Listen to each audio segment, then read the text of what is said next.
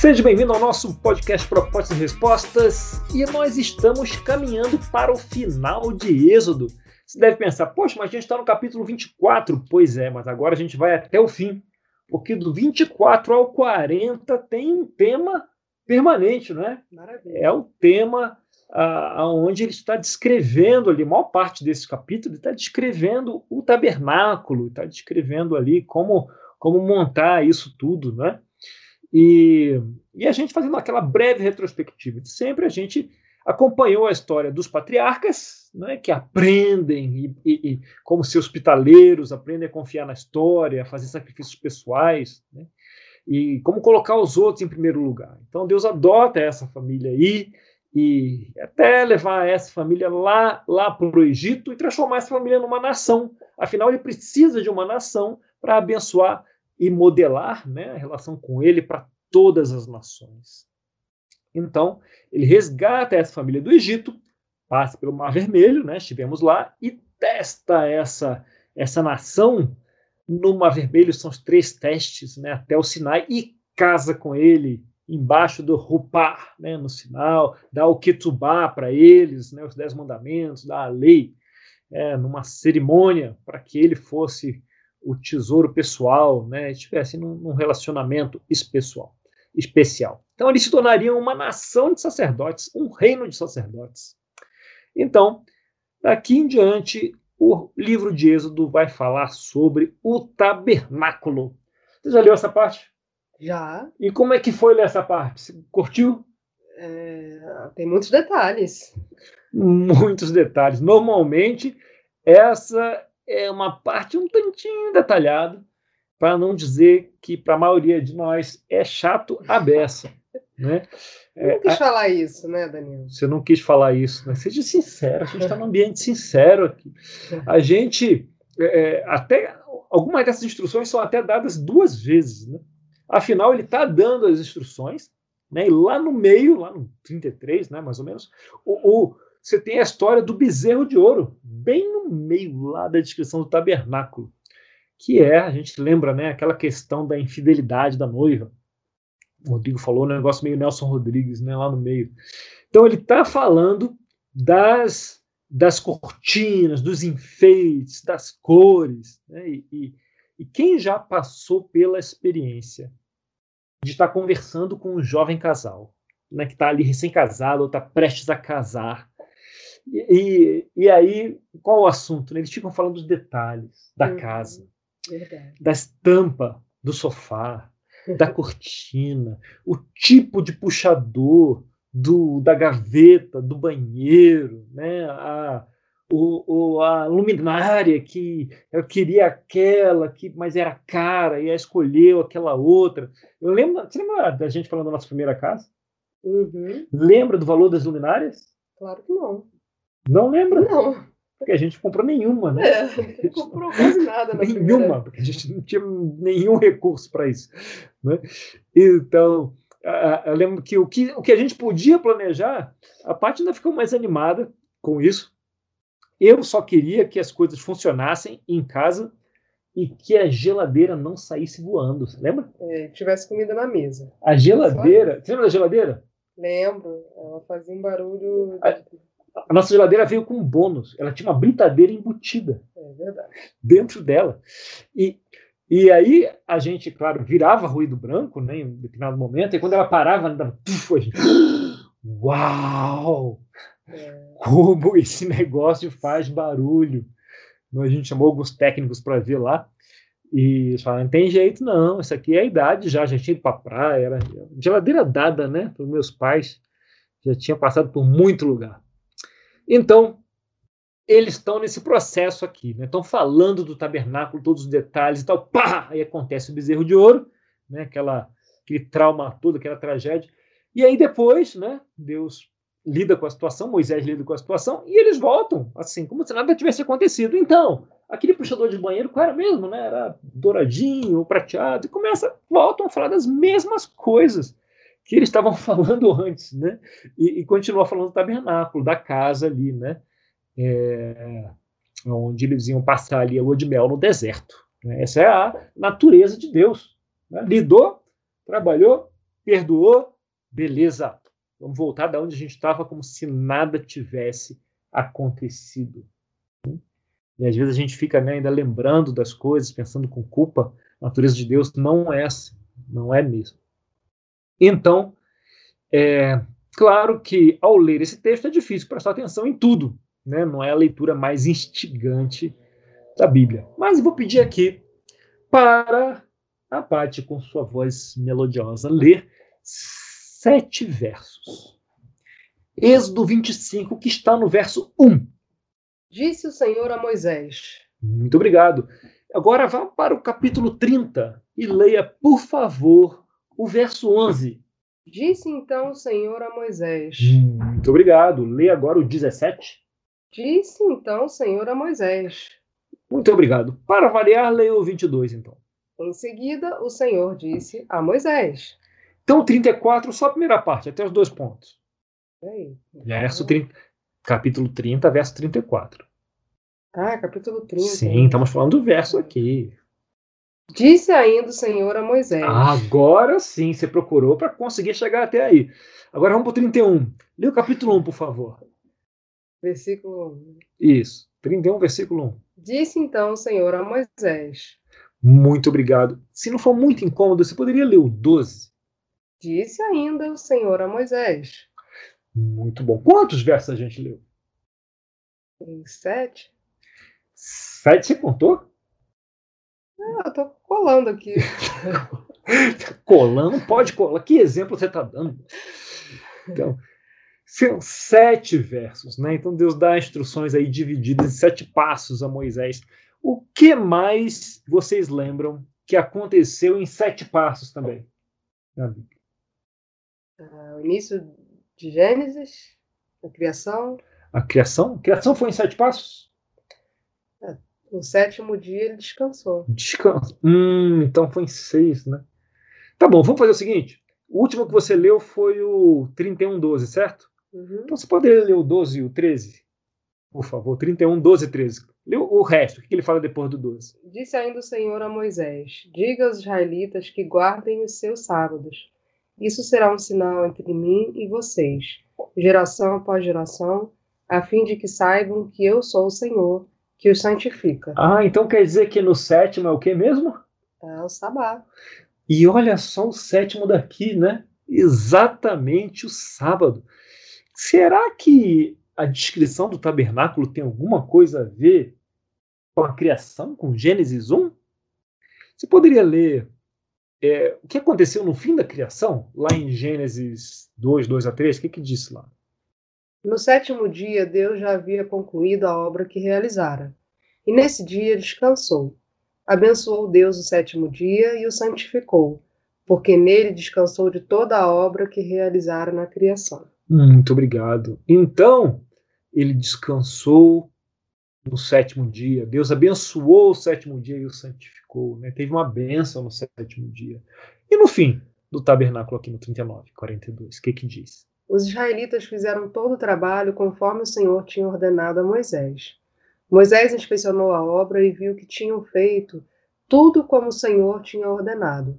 Então Moisés os abençoou. Moisés os abençoou, né? Então tem uma bênção aqui também no fim do, da, da, das instruções do tabernáculo, das instruções da montagem do tabernáculo.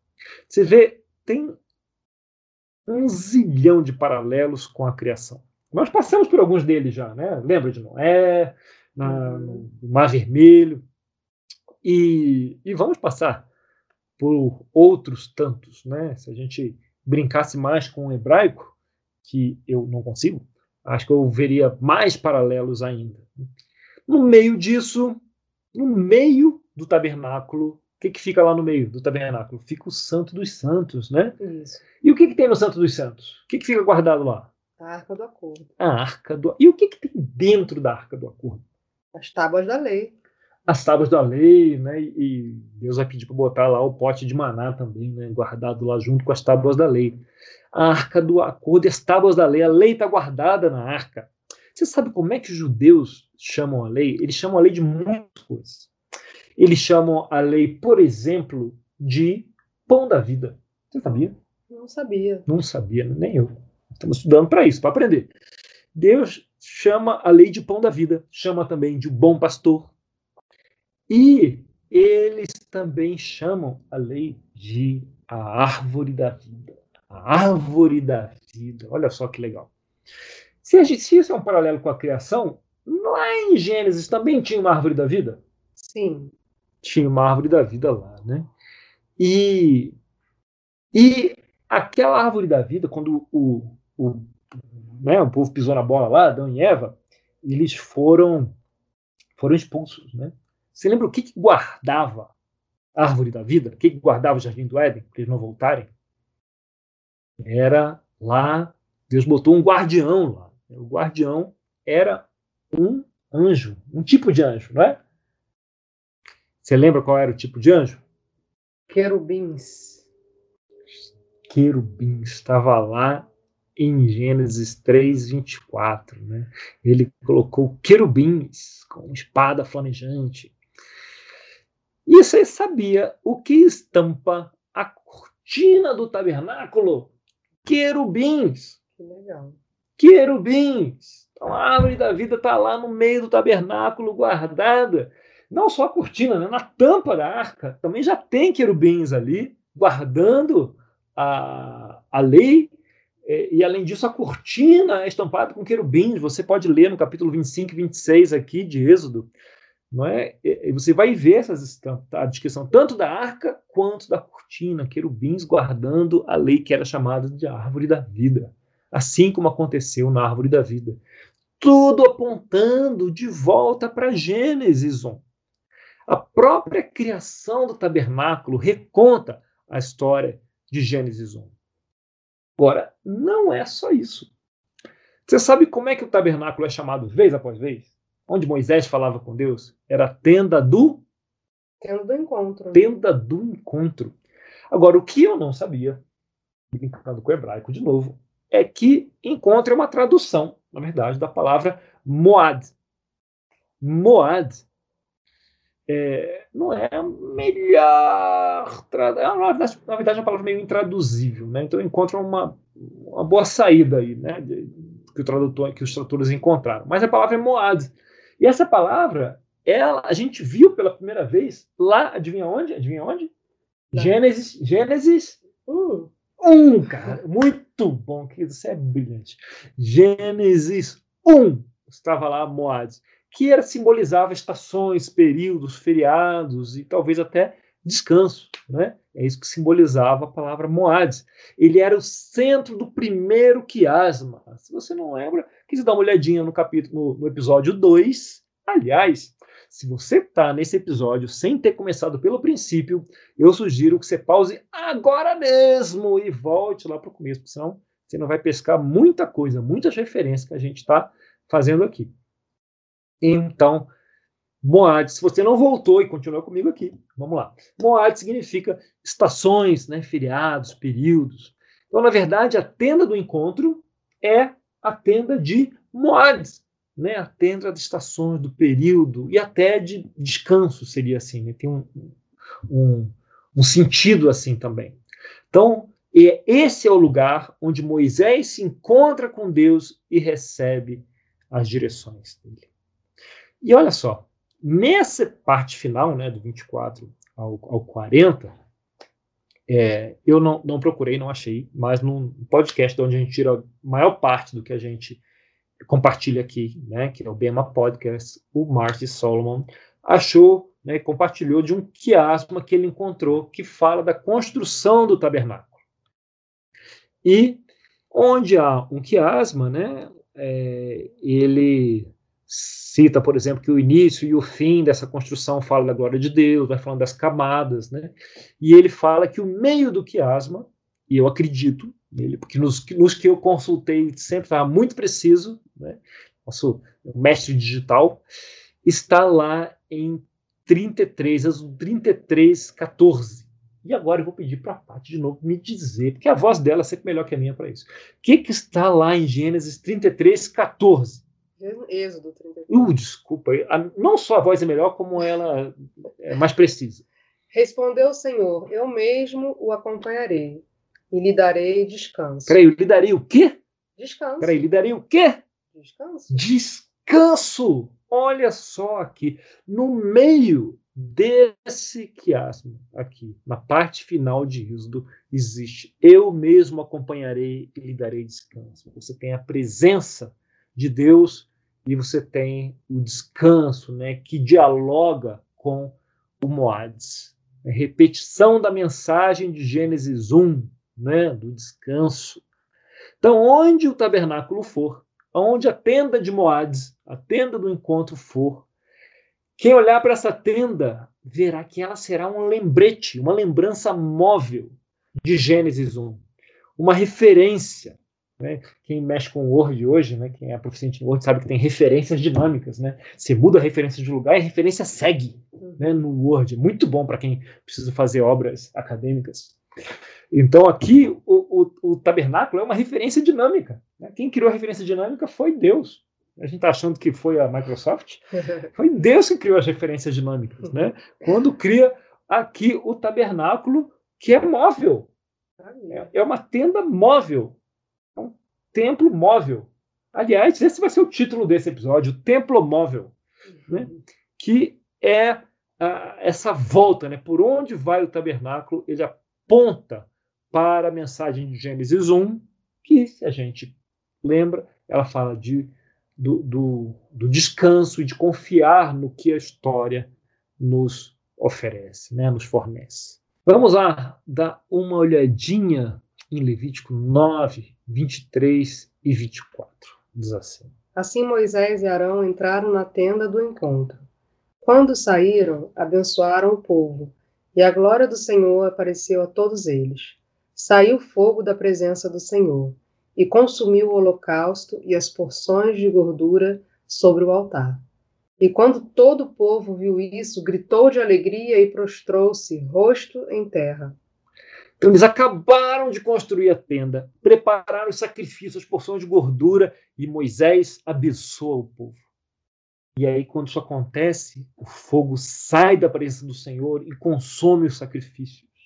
Uh, uma imagem muito forte. Por que será que eles prostraram o rosto em terra, hein? Se você estivesse lá. Por que será? Se humilhar, né? Se humilhar por quê? Diante de Deus. Por quê? Porque a imagem era, era muito forte. O que causava isso? Que tipo de emoção isso causava nas pessoas? De ver fogo saindo. Medo. Medo. Ui. Sabe, é, eu sempre li isso e imaginei isso também, viu? Saía fogo da presença, consumia o negócio, pessoa, caraca, e, e, e, com aquele medão né, de ver a glória de Deus ali tão de perto, era melhor prostrar o rosto em terra, que é a posição mais segura, mais segura quando você está diante de Deus, numa posição de humildade, né? É, e não tem, isso não tem, sabe, isso não tem nenhuma relação com aquela posição de emergência no avião, né? Quando está no avião, o pessoal fala, em caso de emergência, baixa a cabeça, né? Coloca o rosto entre as pernas. É, é uma situação também que você está perto de ver Deus, né? E você tá encosta o rosto em chão, mas não tem nada a ver. Não, não tem nada a ver com isso aqui. Então, é, mas fica a referência, né? Sempre pensei que era medo mesmo. E faz sentido, faz sentido que seja medo. Mas não, não é isso, né? É, a tenda, é, é, se você olhar, fala assim, quando o povo todo viu isso no 24, gritou de quê? Alegria. E prostrou-se o rosto em terra. Ou seja, a emoção que eles estavam ali não era medo. Uhum. Talvez um pouco de temor, mas não era medo, não era alegria. Eles estavam cheios de alegria. E com essa alegria, eles prostraram o rosto em terra, porque Yahvé estava com eles e estava aprovando o trabalho deles, aprovando o trabalho do templo. E ali era o templo, a tenda do encontro. E a véia está ali. Então, eram notícias incríveis, né? eram notícias incríveis, onde eles estariam sendo acompanhados por esse, esse templo móvel.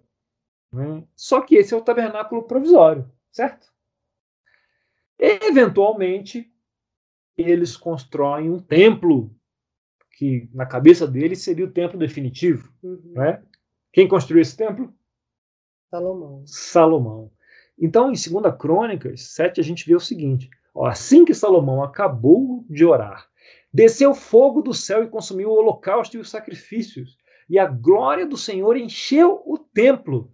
Os sacerdotes não conseguiam entrar no templo do Senhor, porque a glória do Senhor o enchia. Quando todos os israelitas viram o fogo descendo e a glória do Senhor sobre o templo, ajoelharam-se no pavimento, rosto em terra, de novo, adoraram e deram graças ao Senhor, dizendo: Ele é bom e o seu amor dura para sempre. Séculos depois, a cena se repete. O templo é finalizado, eles veem a glória de Deus, né? desce fogo e consome os sacrifícios. E as pessoas respondem como? Com o rosto na terra, né? rosto em terra, com alegria e adoração. Olha só. E esse templo ele foi eterno? Foi para sempre? Não. Não, né? Ele caiu, fizeram outro, caiu, derrubaram de novo. Mas, eventualmente, um outro templo foi construído. Né? Você lembra do que aconteceu em Pentecostes? Né? Um novo templo. E quem aparece de novo? Quem aparece quem? O fogo. Aparece de novo, né? As línguas de fogo se separam e elas vêm descansar dentro desse novo templo, né? No, primeiramente ali nos apóstolos, depois em todos os outros, os, os filhos de Deus. Um novo templo, enfim, é aberto de novo com fogo, né? É aberto. Imagine, imagine é, como as pessoas reagiram, rosto em terra, né? Se ajoelharam. Pense Imagine se fosse assim que as pessoas reagissem ao se deparar com esse novo templo, com o rosto em terra, consumido de alegria, pensando ele é bom e o seu amor dura para sempre. Como é, é, é uma imagem mental interessante, né? É. Imaginar as pessoas reagir desse jeito ao encontrar esse templo. E claro que eu não estou falando de mim ou de você individualmente, nem de você, querida, ah. individualmente. Ah. Não estou falando. Mas estou falando do nós coletivos, né, como igreja, que somos o templo do Espírito Santo. Né, das pessoas reagindo assim ao encontrar o povo de Deus. Não porque são obrigadas ou porque tem um decreto real, né, como, como houve vários ao longo da história, mas porque elas iriam reagir assim mesmo, né, com alegria, com adoração diante da igreja, diante do templo de Deus. É, de se pensar, né? Uhum. De se pensar. Mas, se somos um templo, somos então também, como a gente acabou de ver, um lembrete móvel de Gênesis 1. Um templo móvel. Um lembrete do Jardim do Éden. Um lembrete da tenda de Moab, tenda do encontro lembrando as pessoas de quão boa é a história e de como nós devemos confiar nessa história. E, e é o papel do templo, função do templo, né, de certa forma, ou de toda forma, é dar uma experiência fornecer uma experiência que poderia trazer esse impulso, essa vontade a elas de cair com o rosto em terra. Ou pelo menos ter um impulso, né? Para eles era mais natural isso, né? Para nós é, é, meio esquisito. Mas pelo menos ter esse impulso de adoração. Porque Deus é assim tão bom e o seu amor dura para sempre. Amém. E com isso, aquilo que costumava ficar centralizado em Jerusalém agora pode se espalhar pelo mundo todo com a mesma presença e com a mesma glória. Amém. Uf! Isso é demais. Demais, né? Demais. Esse é o templo, esse é o tabernáculo. Então, vocês são chamados para serem templo móveis. Amém. Não é? A lembrança viva de Gênesis 1, da mensagem de Gênesis 1, né? o encontro, do descanso de Deus e da história, da história de Shalom versus a história do Império. O nosso próximo papo, vamos falar um pouco do que deve acontecer no templo. Muito bom. Muito bom. Vamos então passar à discussão. E aí, como é que você se sente, David, sendo um templo móvel? uma boa reflexão. Assim. Fiquei pensando no significado que tem, né? A escritura dos evangelhos quando diz que o, o véu do templo se rasga, né? Como se fosse essa estrutura ela já está obsoleta. Vamos para outra, não, próxima fase, né? Próxima forma é. de encarar e de levar o tempo. A narrativa de Deus ela, ela vai agora seguir outro caminho. Interessante. Rasgou os querubins no meio, né? Não precisa mais guardar da mesma forma, né? Uma outra narrativa. Na verdade, uma continuidade da narrativa, né? Com um novo templo, né? Com um novo, é, uma evolução do, do, do, do modelo né? da narrativa de Deus. Essa Muito parte bem. da cortina eu achei interessante. assim, depois do que você falou, porque ele fica ali no, em 26. É curioso, eu sempre me pego nesses detalhes, né? Depois fico tentando extrair algum sentido dessas questões. É, uhum. é muito bacana. Muito bacana você ver a cortina, né, com os querubins. Na verdade, a, a, a lei estava cercada de querubins, né? Tinha querubins na arca, na tampa, no, em vários lugares ali dos enfeites em volta é, nas cortinas em e volta. Todas as instruções, né? Uhum. Para a feitura, né? É interessante. Exato. A, Gênesis 1 ele fala que deixa uma espada flamejante e querubins. Ele não fala quantos. Eu sempre imaginei, sei lá, dois, né? um, um querubins. Mas pelo que tem na descrição do templo, era um monte, né? Um hum. monte, monte de querubins. E até faria sentido, né? Se a humanidade ia se multiplicar tanto, né, vão ter vários anjos lá guardando mesmo. Muitos querubins. Eu nunca tinha visto nessa referência dessa forma. E você tem razão, há muito simbolismo, Rodrigo, que escapa a nós, né? A Sim, gente... pois é, quando eu li, eu falei, gente, onde ele vai arrumar o simbolismo disso? Fiquei esperando, fiquei esperando hoje. Aí você falou que não ia ter, talvez. Aí... Estava ali procurando o simbolismo. É, não, tem mesmo. Tem mesmo. E, e, é interessante ver também esse. Sempre que eu leio essa parte, eu lia, né, muitas vezes, e, e, e pensando, caramba, quantos detalhes! Eu preciso de tanto detalhe assim. Agora, quando você pensa pois nesse é, né? cuidado, né? Uhum. Onde Deus vai habitar com o seu, com Moisés, né, com o povo, Uhum. Né? A decoração da casa né, dos recém-casados, interessante. Que... É engraçado como que a gente vê né, de estilo literário, depois eu, eu começo a fazer uns paralelos, essas partes muito descritivas na vida da Bíblia, com certeza elas influenciaram muito da literatura, porque tem livro que eu vejo assim, antes de contar a história, descreve exatamente coisa por coisa. Assim. Exatamente. São uma das obras literárias de mais qualidade. Se você procurar só, só pela literatura, né, tirar o aspecto sagrado, ela tem muita qualidade, né, as escrituras. Então, é, ma é mais um bônus, né? Além de ser sagrado, tem muita qualidade como literatura também, a Bíblia. Essa questão do, do tabernáculo, né, Daniel? Eu não, não entendi porque que só os um sacerdotes podiam entrar dentro do santo santíssimo lugar e tal. É quando você faz essa relação né, com, com a Gênesis e dos querubins e tudo, é meio que né, vai definir né, o espaço de Deus ali. Fez muito sentido também. É, é lugares mais restritos ali, né, no Santíssimo Lugar. Se pudesse entrar todo mundo, lembra no, no Sinai, é, quem vai subir até o Sinai, primeiro Moisés vai com Josué e os 70 líderes que ele escolhe, né? Eles chegam perto lá da montanha. E depois avança mais Moisés e Josué.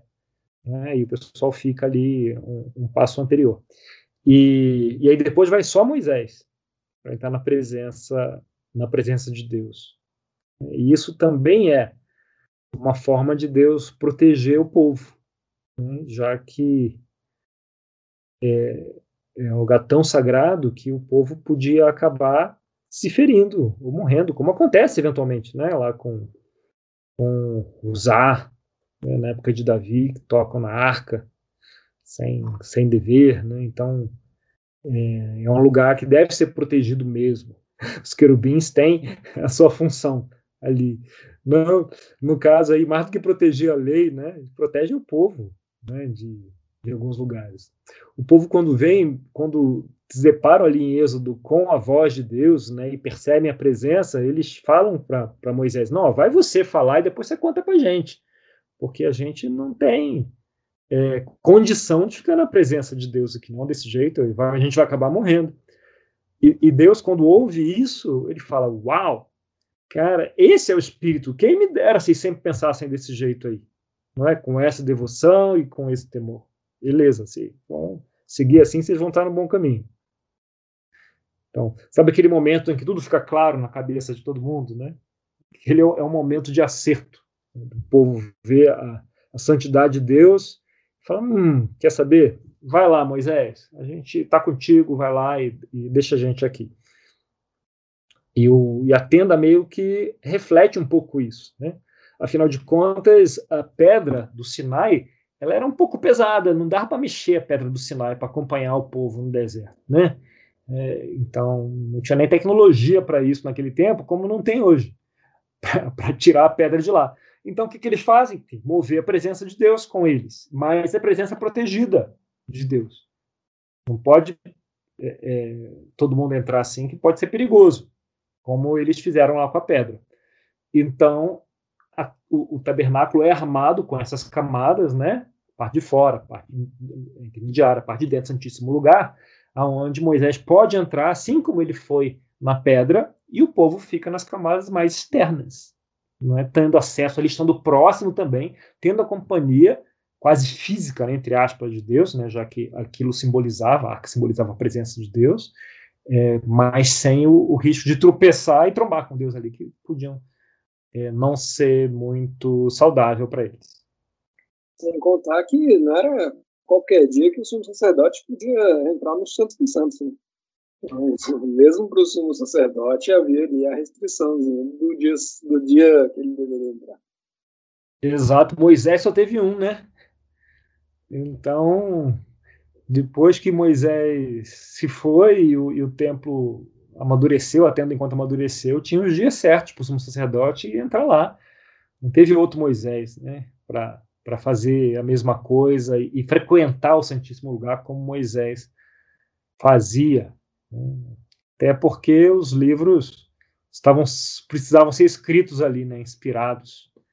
Então depois é, tinha mais mais limites ainda né, para acessar o Santíssimo Lugar, para a proteção do próprio, próprio povo também. Uma coisa que, que, me, que me pega nisso é porque eu sempre lia, né, com, a, com toda essa com toda a precisão que a gente lê esses capítulos, né? A gente vai passando e, e, só lendo mesmo pela obrigação de falar, não, tá bom, eu tenho que ler. Eu não sei se é com vocês assim, mas estou confessando aqui. São os capítulos que você não gosta de, exatamente de ler, você gosta de ter lido, né? Exatamente, para quando você fala, não, você já leu, eu já li já, porque se eu não ler isso aí, eu estou mentindo. então, quando eu, eu acabo lendo, não sei, não. Ah, tem um tabernáculo, beleza, tem um tabernáculo. Por quê? Porque é onde eles, eles faziam sacrifícios que ia levar para o deserto. Eu não tinha ideia do significado disso é, em relação a Gênesis, em relação ao descanso, em relação a, a, a, ao quanto Deus está cuidando deles, né? E aí, quando você traz essa parada de do Pentecostes, que a partir dali nós somos o tabernáculo, nós somos o templo móvel, é, aí as pessoas teriam que, em teoria, as pessoas de outras nações, né, que era o que o, tabernáculo também fazia, né, é, tinham que olhar e tinham que entender, ah, não, isso aqui é para descanso. É, olhar para nós, eu, eu, eu fico pensando assim, quando as pessoas olham para mim, elas pensam em descanso, elas pensam, não, vou falar com o Vinícius porque ele, a gente vai, eu vou poder me distrair das minhas preocupações, ou então ter mais, ter menos preocupa, é, me preocupar menos com essas coisas. Ou será que eu vou, ou, ou então pelo menos é, é, apreciar a criação, né, que também tem essa essa lição lá em, em, em Gênesis 1, né, de apreciar a criação no sábado. Ou será que as pessoas olham para mim e veem simplesmente, sabe, nada? Elas não, não, não pensam em nada disso, não pensam na bondade de Deus, na, na no, no cuidado que Deus está tendo com a gente. Quer dizer, eu sou fonte de descanso e paz, né, e shalom, ou sou fonte de ansiedade e estresse? Esse é o desafio, né? Da gente refletir Deus, refletir Jesus. E, e, seria bom se fosse fácil sempre, né? Tem, tem horas que é mais fácil, tem horas que o bicho pega. né? Então... Mas é, é bem interessante essa fala do Vinícius, porque quando eu li essa escritura, meses atrás, é, eu sempre ficava pensando, caramba, tantos detalhes e ainda é móvel. Eu só ainda tinha que movimentar isso e montar em outro lugar. E daqui a um tempo tinha que montar em outro lugar. E daqui a um tempo tinha que montar em outro lugar. Eles estavam né, se movimentando durante 40 anos. E aí eu fico pensando quanto trabalho dá se manter o tabernáculo, né? E, e vai direto ao encontro do, do que o Vinícius falou, né? de caramba. É, verdade. Como as pessoas enxergam, né? A, eu sendo o tabernáculo de Deus, e como isso é trabalhoso para mim, manter e, e também estar sempre né, em movimento, né, para não ficar algo obsoleto, talvez. É, o manter o tempo, a manutenção do templo móvel ela é isso, né? O tabernáculo é uma boa, um bom símbolo. Não tinha pensado nisso, David, como você colocou, muito bom, na verdade. Mas para o templo móvel continuar sendo essa mensagem de Gênesis 1, ela exige manutenção mesmo, exige disciplinas, exige disciplinas espirituais. E para dar uma luz sobre isso, nossa próxima conversa, no próximo episódio, a gente vai falar um pouquinho disso. Como fazer a manutenção do templo móvel. Né? E, e como botar né, óleo nas juntas do templo móvel. Né, afinal de contas, mover isso tudo dá um certo trabalho. Para você continuar refletindo, vem o amigo que o meu fardo é leve, continuar refletindo o shalom e o descanso, precisa fazer manutenção mesmo, né? É, no templo, aproximar de Deus e, e, trazer, internalizar a glória de Deus e refletir isso, de certa forma, a glória de Deus. E a gente vai falar um pouco disso, né, dessa aplicação e dessas disciplinas. Tá bom? Também. Faz sentido? A questão da aplicação realmente, até porque não era de qualquer jeito, né, que você podia desmontar e montar o templo. De jeito nenhum. Ainda que haja muita liberdade, né, para fazer manutenção. Mas é, muitos já passaram por esse caminho, a gente pode aprender com eles também.